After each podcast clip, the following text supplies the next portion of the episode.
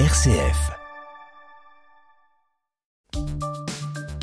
Le 18-19, l'invité.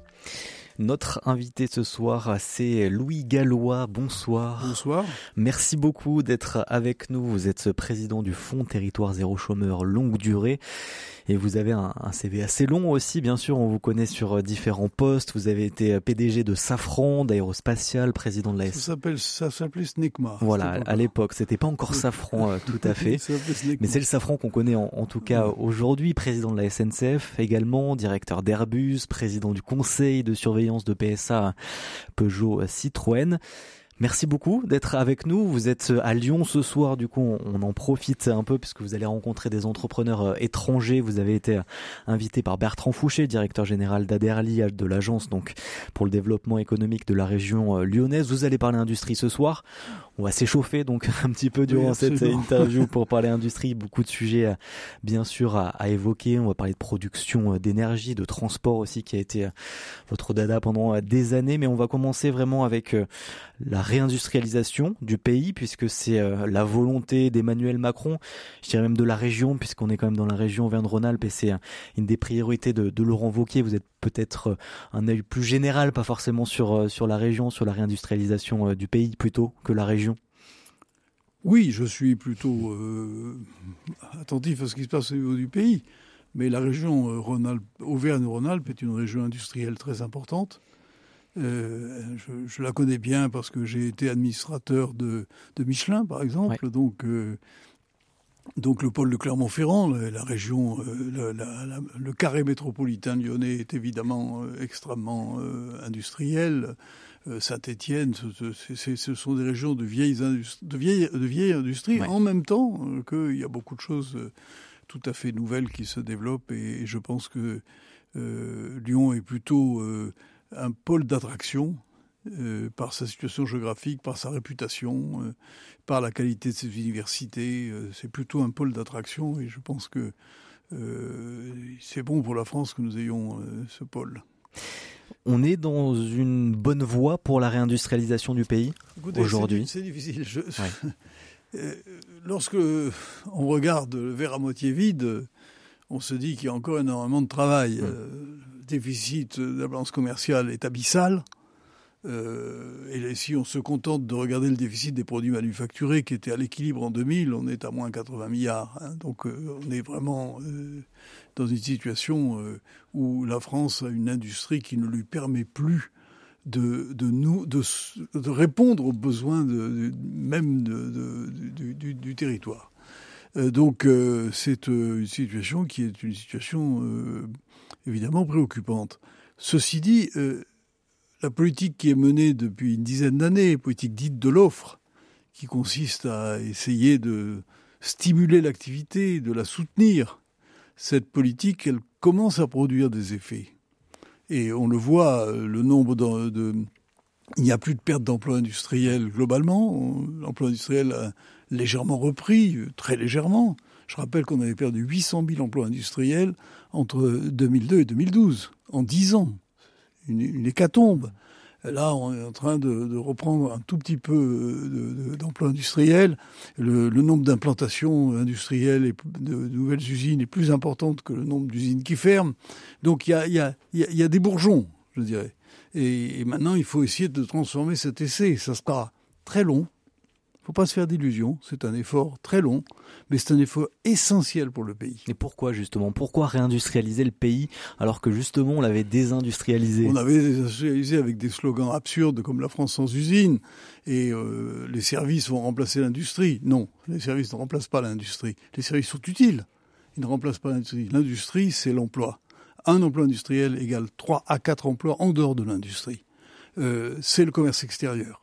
Tant que nous avons cette... Euh, euh, cette corde qui nous étrangle, ce lacet qui nous étrangle du déficit commercial extérieur, euh, la France ne, retrouvera pas sa pleine souveraineté. Donc il est essentiel, du point de vue de la souveraineté et du point de vue des équilibres économiques, euh, d'avoir une industrie. Et puis on a bien vu les effets de la, désindustrialisation, les fractures territoriales. Et je vais plus loin, le moral des Français. L'impression que le pays... descend, s'effondre d'une certaine manière. Donc c'est ça qu'il faut combattre avec la réindustrialisation. Mais on ne réindustrialise pas sans avoir une idée de ce que doit être l'industrie de demain. cette industrie de demain, c'est quatre choses. Elle sera technologique, même les industries les plus traditionnelles vont devenir technologiques. Elle va être numérique. Et il faut que tout le monde se mette au numérique, non pas pour faire des échanges Internet. c'est pas mmh. ça le problème. Le problème, c'est de savoir comment le numérique pénètre, structure l'activité industrielle. Il devra être éco-responsable et elle, elle sera électrique. Voilà, c'est les quatre caractéristiques de l'industrie de demain et c'est ça qu'il faut qu'on mette en chantier. Alors je me réjouis de voir que le gouvernement, par la voix du président de la République, fait de la réindustrialisation une des priorités nationales. Je pense que c'est absolument essentiel. Mais sur le volet de l'emploi, euh, on est plutôt bien aujourd'hui en France. On est oui, mais c'est 7% de chômage moi, je, dans la région. là, je suis prêt à voir aussi euh, une partie du verre qui est moins moins pleine. C'est que si euh, l'emploi va bien avec une croissance faible, ça veut dire qu'il y a des pertes de productivité.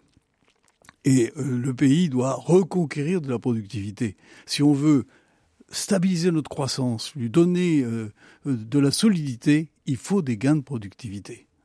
Et le, fait qu'on crée de l'emploi actuellement avec une, une activité qui, est, qui évolue peu, mmh. qui croît peu, ça veut dire qu'on perd de, la productivité. Mais c'est vrai qu'on voit beaucoup d'entreprises aujourd'hui qui ont des gros problèmes de recrutement dans tous ces secteurs, notamment l'industrie. On voit euh, sur des trains, sur des camions, euh, on recrute, on voit partout. Tout, les, tout le monde. Est-ce que si on continue sur cette voie de la productivité, on va pas encore avoir encore plus de problèmes à, recruter? Est-ce qu'il faut aller chercher justement, comme c'est évoqué par certains, euh, d'aller chercher des travailleurs immigrés? Est-ce que voilà, ces, ces questions, comment on les, on les résout? C'est évidemment l'équation euh, la plus importante. C'est compliqué, mmh. mais euh, je pense que euh, dit, le, le, gain de productivité n'est pas l'ennemi de l'emploi. Au contraire, il assure l'emploi à moyen terme et à long terme parce qu'il permet la croissance. C'est absolument essentiel. Alors vous évoquez les, les, les travailleurs venant de l'extérieur, les migrants. Est-ce que vous pensez que la France pourrait fonctionner sans les migrants? Tous les métiers qu'ils assument que les Français ne veulent plus assumer. Alors on dit parce qu'ils sont euh, pas suffisamment rémunérés. C'est pas ça. C'est plus profond que ça. Et je pense que la France s'arrêterait si on n'avait plus de migrants. Donc euh, il y a des raisons morales d'accueillir les migrants correctement, mais il y a des raisons économiques qui sont euh, très, claires dans ce domaine aussi. Hmm. Et vous l'avez dit hein, dans les points importants, euh, l'industrie, il faut qu'elle soit éco-responsable demain. Euh, vous avez parlé du numérique euh, aussi. Vous avez dit électrique, on va en parler dans, dans quelques instants puisque la production d'énergie est un enjeu majeur de demain pour le secteur de l'industrie. Louis Gallois est avec nous, donc ancien PDG donc de l'ancien Safran, la SNCF, Airbus, Peugeot, Citroën aussi, donc PSA. Vous restez avec nous, on va évoquer tous ces sujets liés à l'industrie, la production de l'énergie les transports de demain aussi, puisqu'il faut y penser dès maintenant. Vous restez avec nous, Louis Gallois. On se retrouve dans quelques minutes, juste après le journal régional. Le 18-19.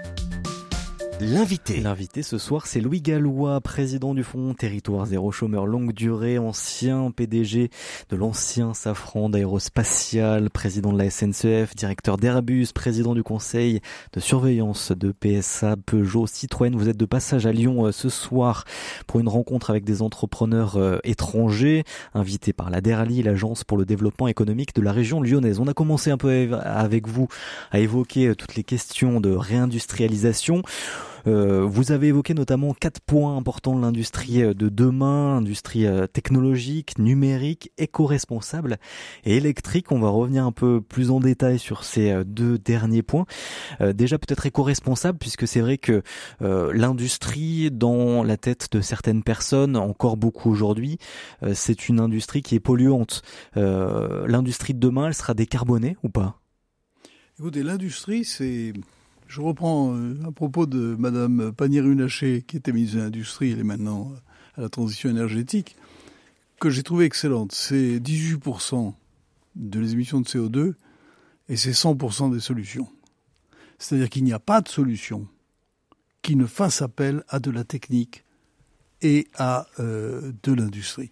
Alors, euh, quand on parle d'industrie éco-responsable, il y a deux volets. Il y a d'abord la décarbonation de l'industrie, et ensuite il y a les produits nouveaux hmm. que, que génère la transition énergétique et écologique.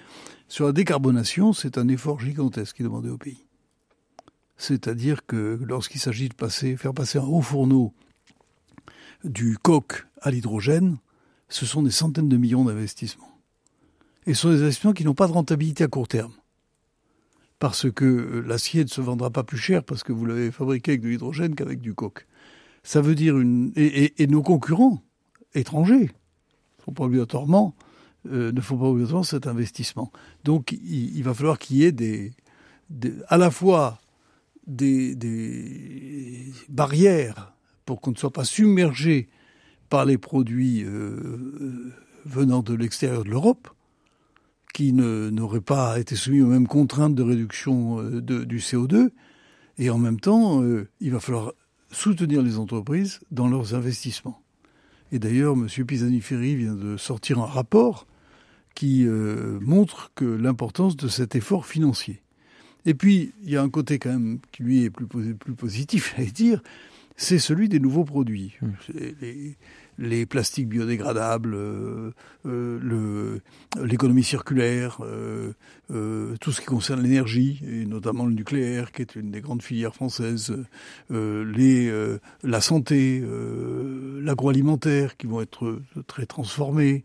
Et, tout ça, ce sont des possibilités, des opportunités qui se présentent. Il va falloir qu'on les saisisse parce que on n'est pas seul là-dessus. Les étrangers aussi. Donc ça passe par la recherche. On a vu sur les panneaux solaires que les Chinois raflaient toute la mise.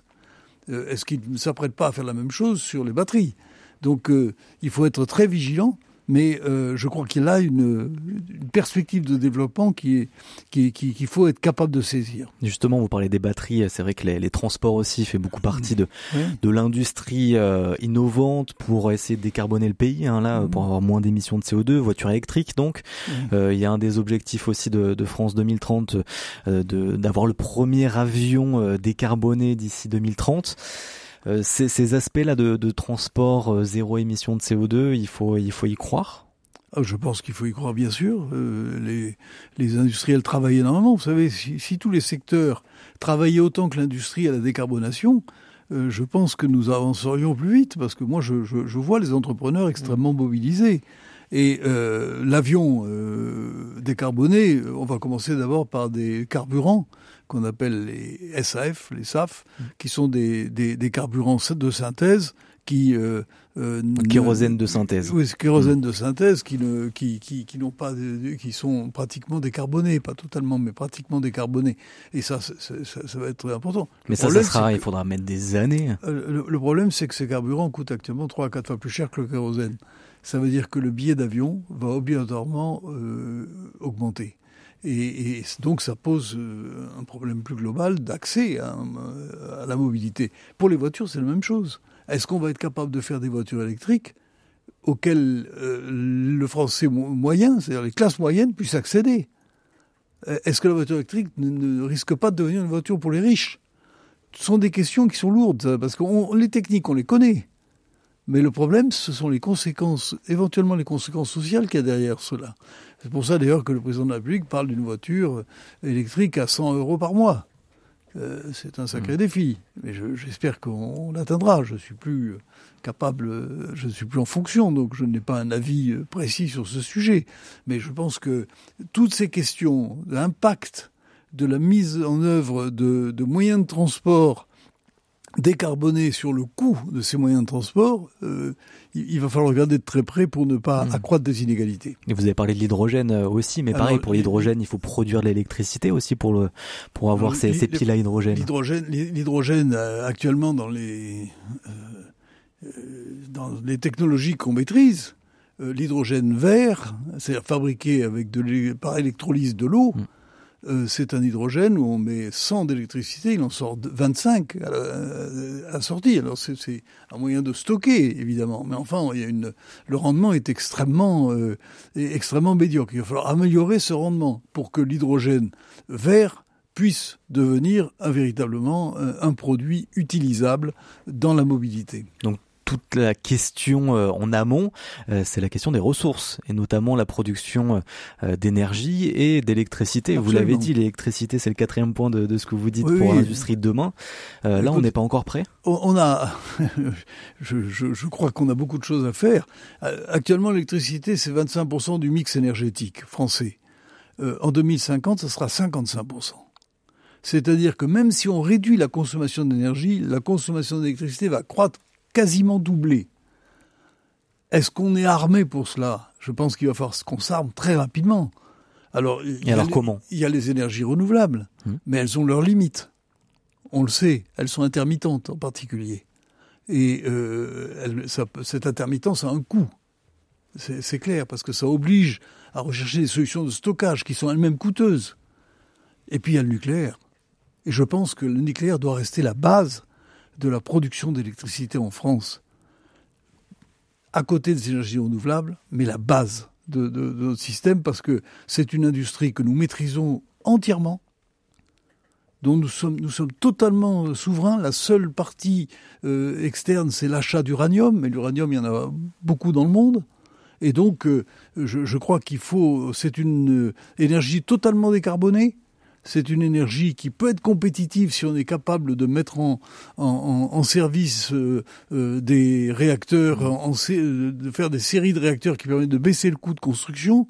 Donc tout cela euh, plaide pour le, le, nucléaire. Et le photovoltaïque? Le photovoltaïque est une possibilité. Je rappelle que tous les panneaux solaires jusqu'à maintenant sont importés de Chine. Pour le moment? Tous. Tous. Mais euh, on a une giga, d'ailleurs une start-up lyonnaise Carbone qui a installé euh, une giga usine. Il y, a beaucoup de gens qui ont des technologies qui apparaissent, etc. Mais moi, je constate qu'actuellement, c'est 100% mm. d'importation de Chine. Mm. Donc, euh, je pense que c'est une vraie question.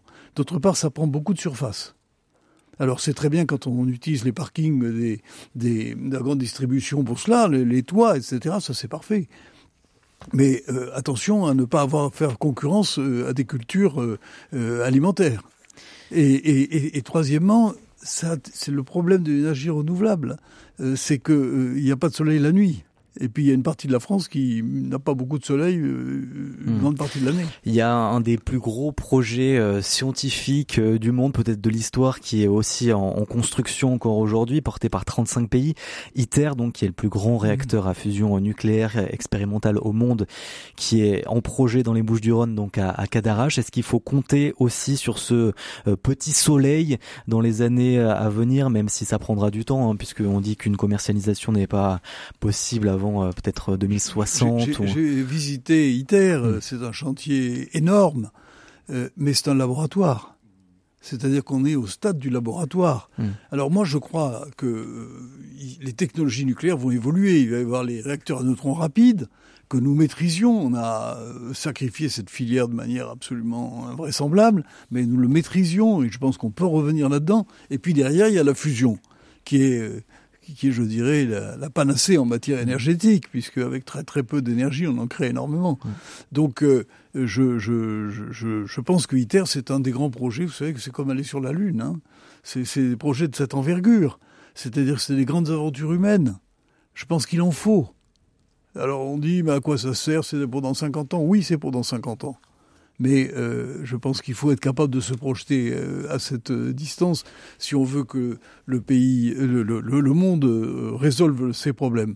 Et, et, et, et, vous dites, vous le disiez, 35 pays. C'est extrêmement impressionnant de voir des Russes, il y en a encore des mmh. Russes, des Américains, des Japonais, des Coréens, des Indiens, des Chinois, tout, tout le monde travaille sur ITER peut-être pour une industrie euh, décarbonée aussi euh, demain. Oui, absolument. Merci beaucoup, Louis Gallois, d'avoir été euh, avec nous de passage à Lyon. Je rappelle, ancien président de la SNCF, directeur d'Airbus aussi, président du conseil de surveillance de PSA. Merci beaucoup d'avoir été avec nous et on peut réécouter aussi cette interview en podcast sur rcf.fr. Merci beaucoup, Louis Gallois. Merci.